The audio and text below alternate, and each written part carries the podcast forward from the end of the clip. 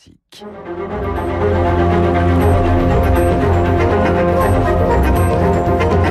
Esprit libre avec Guillaume Durand sur Radio Classique.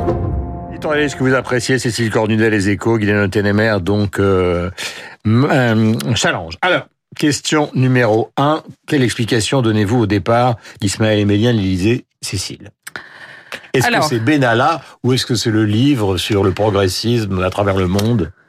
Qui est la version officielle. Non, moi je, je pense que euh, tardivement, euh, Emmanuel Macron s'est rendu compte qu'il fallait qu'il qu'il change d'horizon proche, qu'il était en fait enfermé dans sa dans, dans sa garde rapprochée, celle qu'il avait portée au pouvoir, et l'ambiance depuis euh, quelques mois, depuis euh, l'été, je dirais, a changé entre eux euh, parce que euh, eh bien, il est très dur avec ses conseillers, il les contourne, il n'hésite pas à les remettre en question. Et ce qui faisait que des, des gens comme Ismaël Emélien étaient contents de travailler parce que c'est très très lourd à l'Élysée pour ce président qui lui renvoyait une image positive. Et ben finalement ça, ça s'est abîmé et il s'est mis à envisager autre chose. Le livre sur le progressisme existe certainement.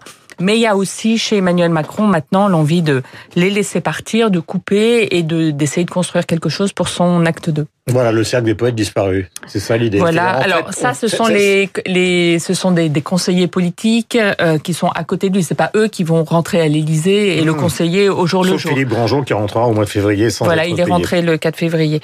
Euh, mais euh, on ne sait pas encore quelle sera le, la physionomie et je crois que lui-même ne sait pas. Il n'arrive pas à embaucher des gens. Enfin, ça a l'air assez compliqué. Autant il a mmh. décidé effectivement de casser ce cercle-là, mais il ne sait pas encore quelle, quelle géographie il donnera euh, au nouveau. Mais, euh, mais manifestement, ce mouvement est en cours et il devrait continuer euh, à concerner le secrétaire général. La, la nouveauté, euh, désormais depuis un ou deux jours, c'est que les gens de l'Élysée disent off, sans vouloir être cités, que ça concernera aussi Alexis Kohler, le Donc secrétaire en fait, général tous ceux de qui ont participé à l'accession au pouvoir, tous ceux-là vont disparaître. Oui. En gros. Oui, ils vont tous disparaître parce qu'ils étaient trop semblables, parce qu'ils l'enfermaient, parce qu'ils lui ont fait prendre des mauvaises décisions, estime-t-il, sur Benalla et sur euh, la taxe carbone qui a conduit au mouvement des Gilets jaunes. Euh, passons, euh, Guylaine, votre sensibilité depuis des années est celle de l'économie. On a lu tout.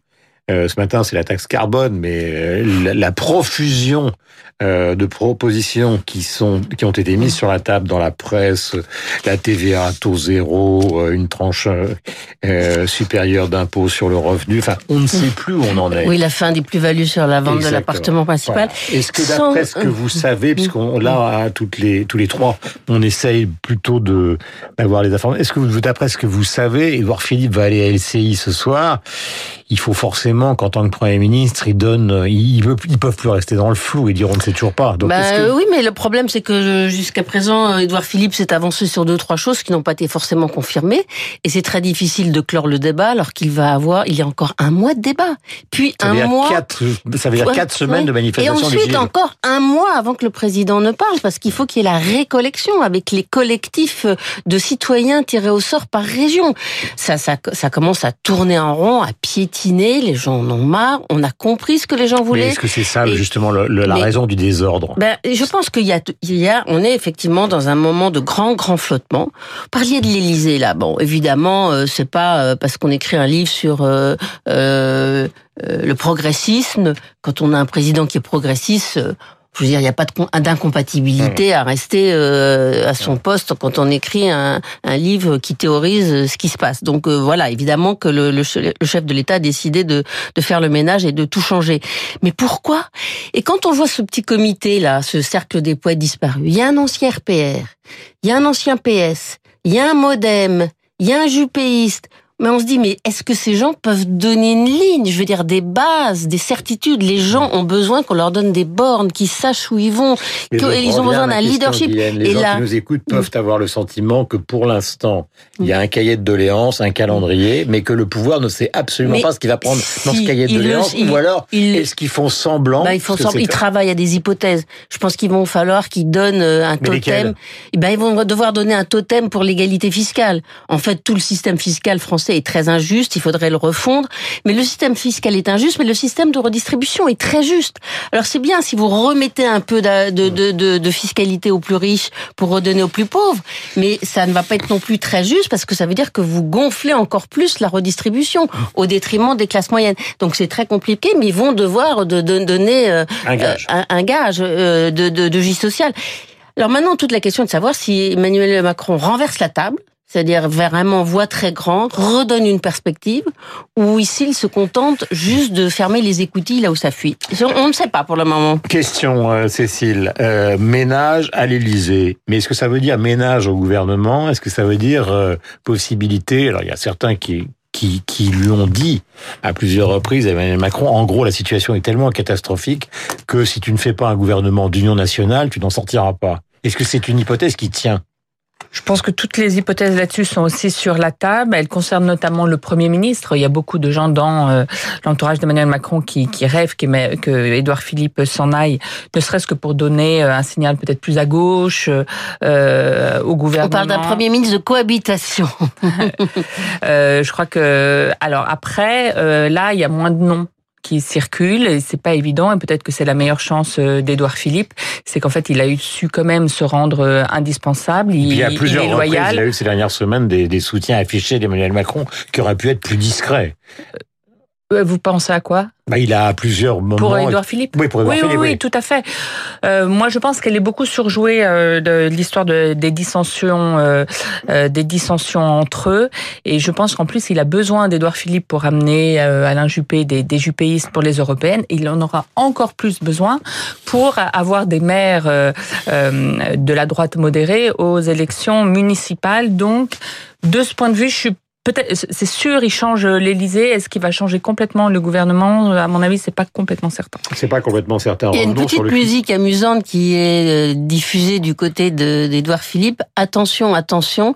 Si par exemple on parle de Le Drian, un acte socialiste, euh, bon, euh, qui serait la figure du hmm. sage, qui, qui est d'ailleurs bon en politique. Il y a un bon discours en politique qui sent les choses beaucoup plus qu'Édouard Philippe. Et donc chez Édouard Philippe, on dit attention à ce que tous les ministres qui sont là par la par le fait de, Philippe ne s'en aille. Ça veut dire Darmanin, Le Maire, parce que c'est vrai que c'est la bande d'Édouard Philippe, l'aile droite de, de, la Macronie. Euh, question à toutes les deux, elle est importante. Le climat dont on a parlé dans la revue de presse euh, de Michel Grossieur, climat pour simplifier euh, de haine dans le pays. quelle explication vous donnez, Guylaine? Bah, c'est que quand on est dans cette euh, dans une période comme ça de, de, de déstructuration. Le professeur chahuté. Quoi. Oui, oui, voilà. On est dans une, une période complètement déstructurée. Il donc, pas dit vraiment, mais les, pense que voilà. Macron, c'est une fausse autorité. Les inhibitions, les inhibitions. contestées, tout le monde se lâche. Voilà, les inhibitions sautent. Le Dixit le folle. Les inhibitions sautent tout le monde euh, y va de sa revendication et du coup dans le flot des revendications, eh ben on laisse passer les détritus de haine, les détritus de racisme, d'antisémitisme. Personne ne canalise ce flux.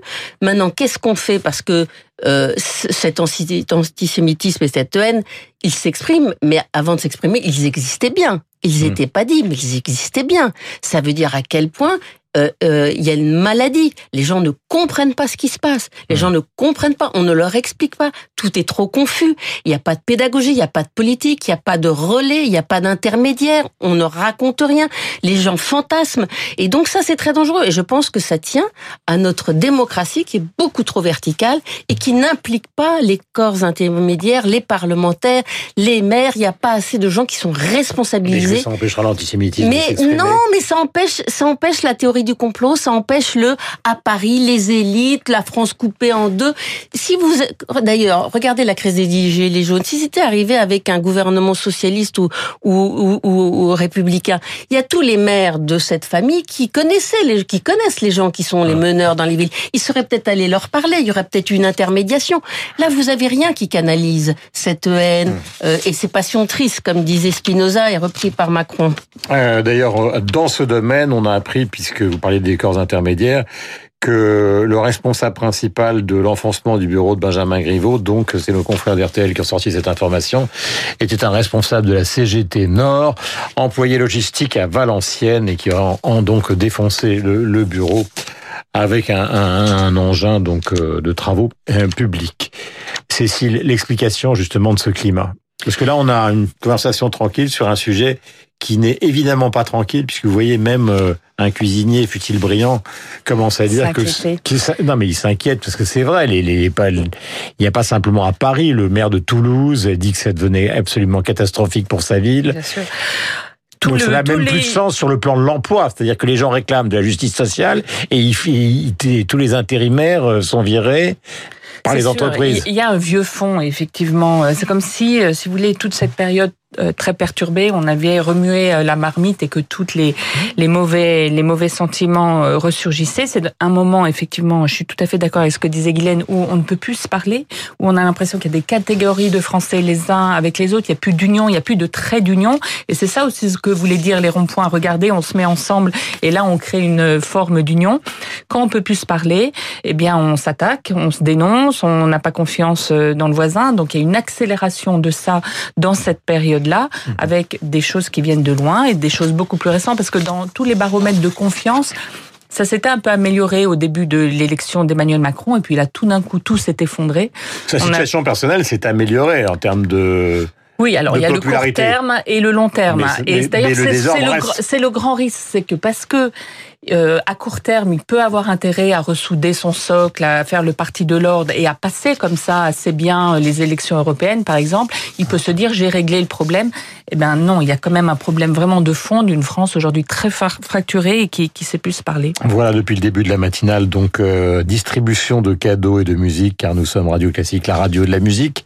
Euh, pour vous deux, tout à l'heure, nous avons écouté Peter Gabriel, nous avons écouté évidemment, puisque c'est l'anniversaire de la disparition de Wagner, la biographie d'Augustin Lefebvre. Voici pour Henri Salvador, qui aurait eu qui est décédé à l'âge de 90 ans, au mois de février, le 13 février 2008, Jardin d'hiver, son dernier grand tube. Je voudrais du soleil vert, des dentelles et des théières, des photos de bord de mer, dans mon jardin d'hiver.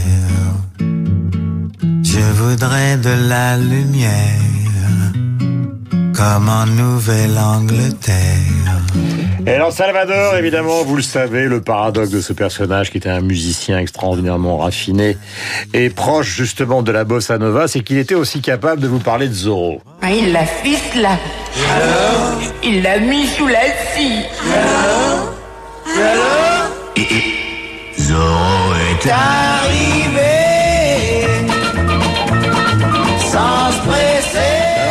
Pas du tout radio classique, c'est là de 1964, ça a été un énorme tube et d'ailleurs à l'occasion, Henri Salvador a fait de très nombreuses émissions à la télévision comme animateur, mais ça nous ramène à un temps extrêmement lointain. Merci à tous les deux, lecture euh, de challenge et bien évidemment des échos avec vous deux. Bonne journée, il est 8h56.